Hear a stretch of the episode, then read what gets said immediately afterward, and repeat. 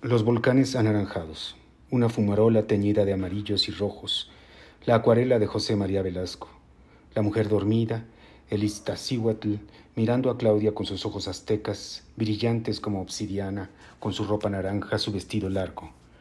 El popo, como el pensador de Rodin, su chipote de águila, su vestido de manta y el sol peleándose en el paso de Cortés queriendo pintar de colores al Valle de México. Veintitantos millones de habitantes iniciaban un ciclo más en la tierra y el valle empezaba su ebullición, afortunadamente, clara, transparente, diáfana y azul, porque la noche anterior había caído la primera gran tormenta de este nuevo año de cambio climático global.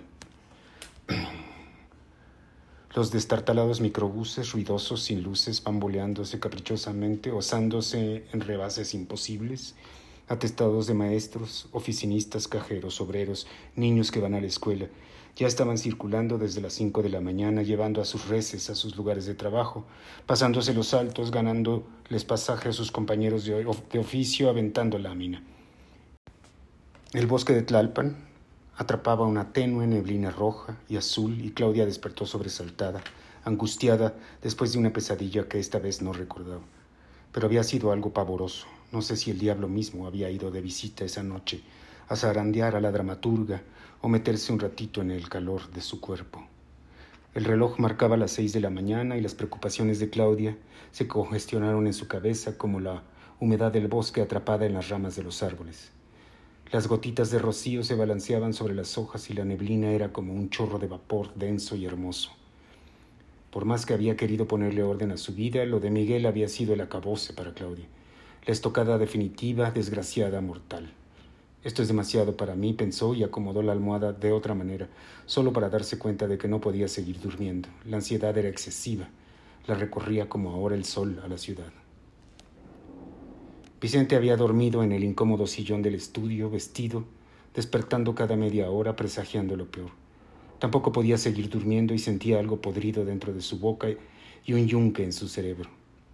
Escuchó a lo lejos el despertador de Beatriz y él mismo vio su reloj de pulso. Las niñas tenían que ir a la escuela, la vida sigue. El sol trepa y baña a la Tenochtitlan a lengüetadas de color. La vida sigue, pero ¿para qué? Claudia oyó el movimiento de Carmen, el calentador bramando, pujando, emanando calor y gases de efecto invernadero. Claudia no había hablado con Carmen de lo sucedido con su papá la noche anterior, pero necesitaba su ayuda. Vicente apareció en la cocina, tomando una espesa lagaña con dos dedos y arrojándola al piso. Las niñas estaban listas para ir a la escuela y saludaron a su papá como si nada, como si fuera un día más. Vicente las amaba. Beatriz no le concedió ni media mirada y se veía ojerosa, grave, fea. Ya estaba el café listo y Vicente sintió el amargor mezclado con metal y desazón. Beatriz miró el reloj. Dijo que se iba a hacer tarde como todos los días y las niñas le embarraron una mezcla de mermelada y crema de cacahuate a Vicente cuando le dieron un beso. Beatriz salió sin decir palabra. Vicente se miró en el reflejo de la taza de café y le dio otro trago al líquido. Tenía ganas de llorar. Carmen tenía clase de, de siete, iba tarde y prometió hablar con su mamá a su regreso de la universidad.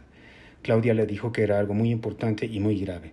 Carmen salió como norte de Veracruz y ya aparecía la paca recién bañada con jabón rosa Venus y perfumada, pero mirando a su patrona con cierto reproche como si quisiera decirle algo. Un rato de actividades inútiles hasta que la paca al fin destrabó alguna flema por ahí en la tráquea. Claudia vestía todavía su traje de dormir, unos shorts de lana y una camiseta blanca demasiado grande. Le gustaba andar descalza por la casa y ese día no era la excepción. Claudia estaba sentada, pensativa, dándole sorbitos al café. ¿Qué pasó con el señor Miguel anoche, señora? La paca aventó la primera bomba, pesada y contundente al tiempo que preparaba unos chilaquiles. Volvió a, beber. Claro, ya me latía el tufo, estaba fuerte, ¿eh?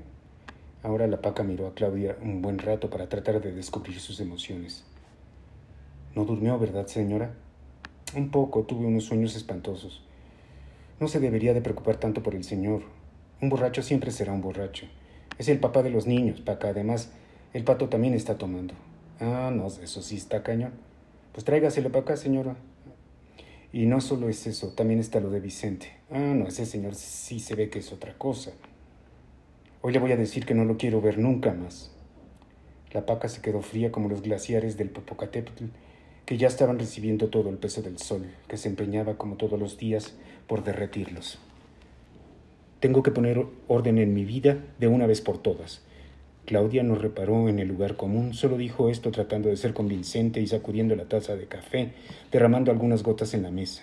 Pero por la cara de la paca, el objetivo no había sido cumplido. No había sido contundente. La patrona parecía de esos alcohólicos que prometen no beber más y solo logran unas cuantas horas de abstinencia. Beatriz regresó de dejar a las niñas en la escuela y encontró a Vicente dándole sorbitos a un café que sabía infierno. Era la cuarta taza. Te voy a empacar tu ropa.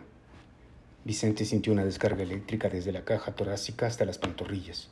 Beatriz ya no era Beatriz, era un energúmeno, una hiena, una piraña. Sus ojos habían oscurecido y ya no había belleza en su rostro sino un pujido crónico, un dolor inimaginable, una fractura. Ella era quizá el diablo que se le apareció a Claudia en sueños. Vicente supo que nunca volvería a ver a Beatriz, la de antes, la de la paciencia, la ternura, la calma, la sonrisa limpia. Espérate, Beatriz, por favor, vamos a hablar. Amas a otra mujer, Vicente, interrumpió Beatriz. ¿Cuál es el sentido de seguir juntos? ¿O lo vas a negar? ¿Vas a negar que nunca dejaste de pensar, de soñar, de extrañar, de necesitar a Claudia? No, ¿verdad? Entonces hagamos esto lo menos doloroso posible, ¿quieres? Beatriz salió de la cocina con esos pasos de búfalo. Vicente sentía un remordimiento terrible, ineludible, una culpa más grande que Saturno cuando se quiso comer a sus hijos. Todo había sucedido tan deprisa, en cámara rápida, y Vicente necesitaba tiempo para sopesar las cosas, para organizarlas, para desmenuzarlas. Quedaron de verse a la hora de la comida. Vicente escuchó un tono grave y lejano en Claudia.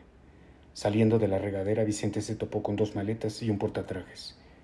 Beatriz ya no estaba en la casa.